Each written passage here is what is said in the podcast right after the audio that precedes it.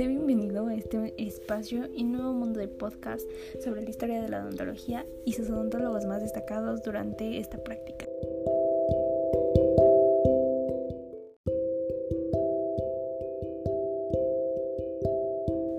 Este nuevo segmento titulado Story Odonto nos habla un poco más allá de este mundo odontológico, este mundo en el que muchas veces no nos es tan importante, que a veces hasta podemos llegar a no tomarla en cuenta como algo fundamental para nuestra salud, algo no fundamental para nuestro día a día, algo no fundamental para nuestra higiene y pues que sin duda es algo que, que es de suma importancia para nuestra salud, la de los demás y todos aquellos que, que formamos parte de esta comunidad de odontólogos, de esta comunidad de estudiantes odontólogos.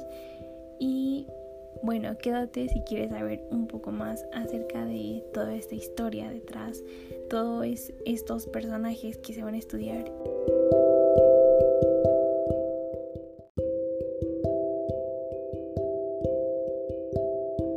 Ahora sí, para pasar a esta sección de Story Odonto, pues comencemos a hablar de un personaje que, del que hablaremos en este, en este día, en este podcast, en este episodio.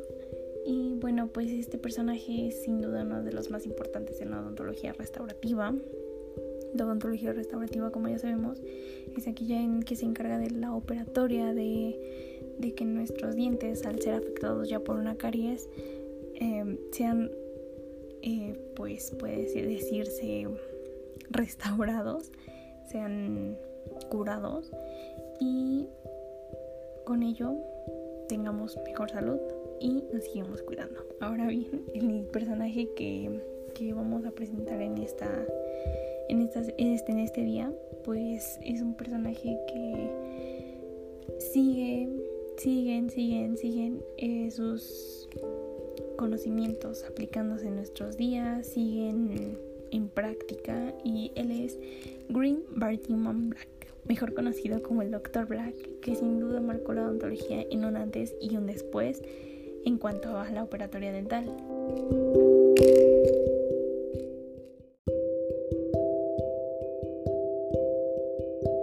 Y bueno, pues él era considerado el padre de la operatoria dental, como ya dijimos que es muy importante la operatoria dental. Él, quién era, qué era, por qué era, por qué, por qué hizo eso.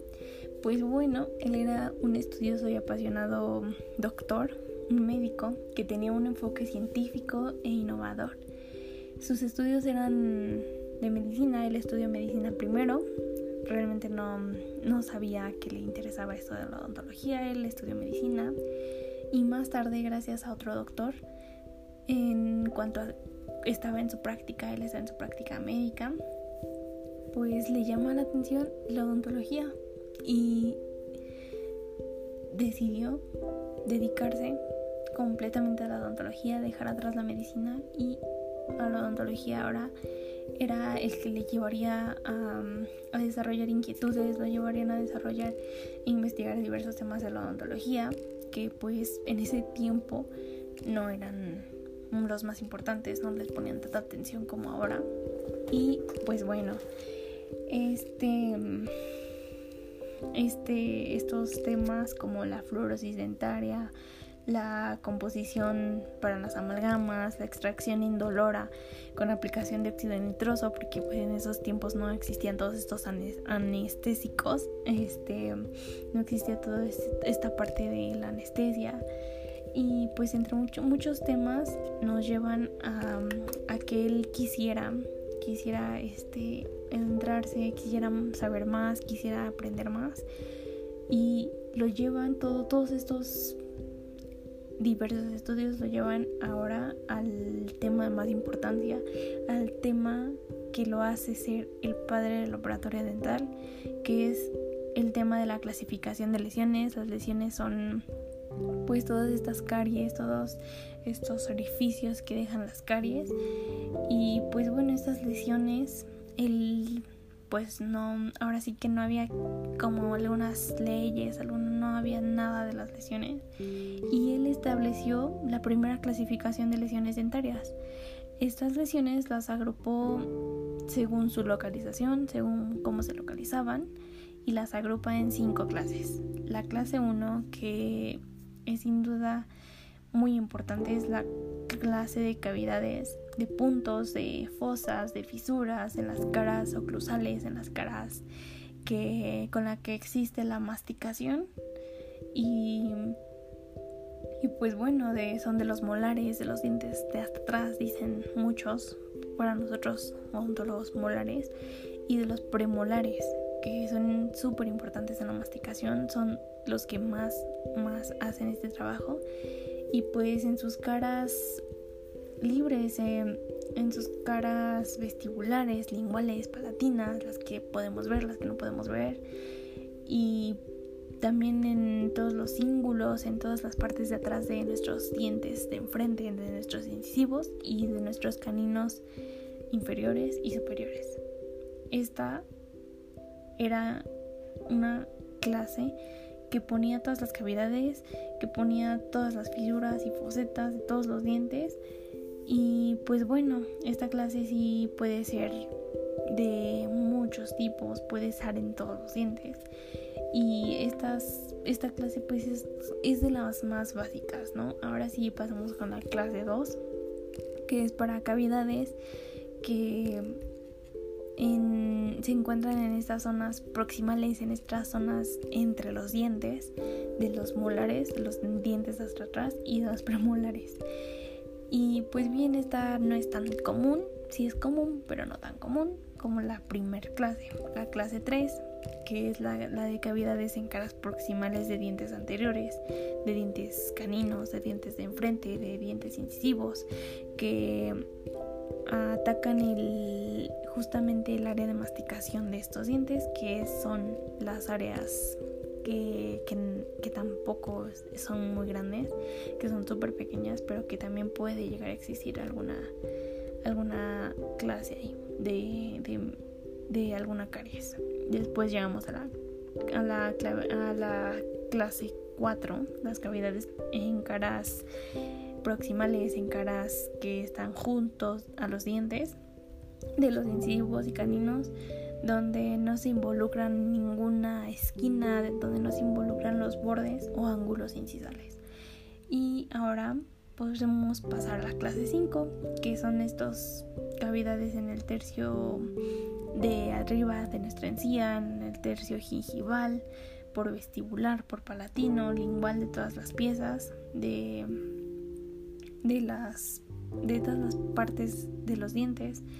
Y pues bueno, esta sí se clasifica en, en si afecta el tercio el tercio gingival o la, y la zona del esmalte, si afecta nuestros cementos, si afecta eh,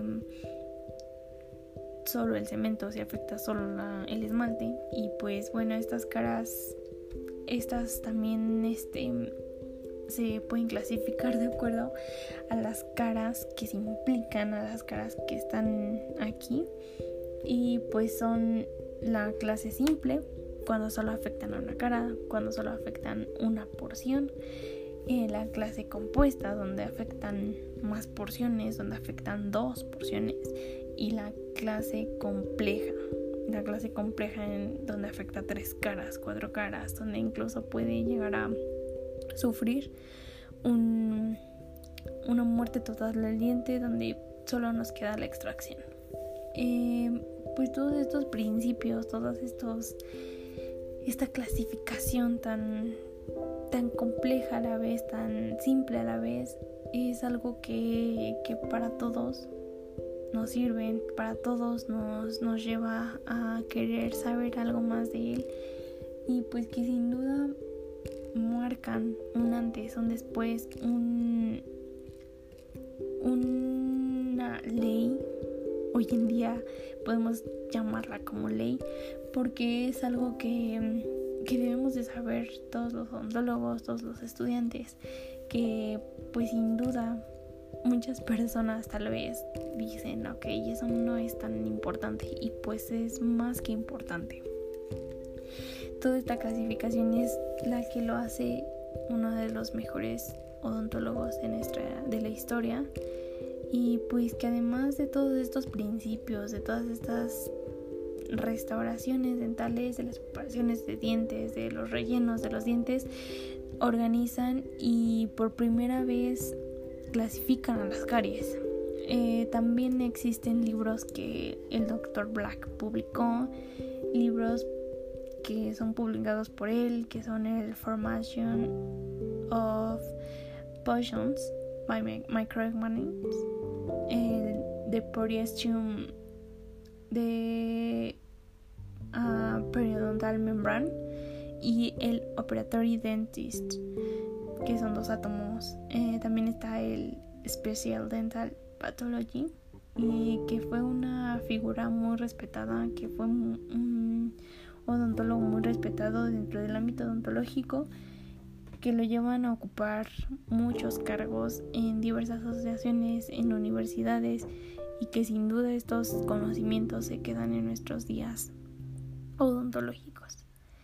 Y pues bien, sin duda es algo de apreciar, es un odontólogo que debemos apreciar con una gran trayectoria con en el mundo odontológico, que sin él no estaría este tema de gran ayuda para nuestra práctica odontológica, que sin duda es algo que es una ley, que algo que, que es nuestro más grande doctor, que el doctor Black lo dijo, el, el doctor Black, y que es algo que, que sí deberíamos de tomar muy en cuenta para valorar, para valorar toda nuestra historia, para valorar todo este tema de historia dental.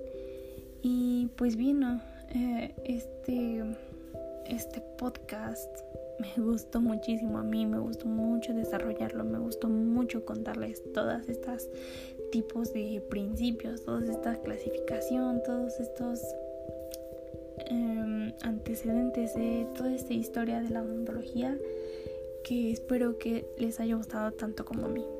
Gracias por haber escuchado este segmento llamado Odonto y espero que nos sincronicemos en la próxima emisión. Gracias.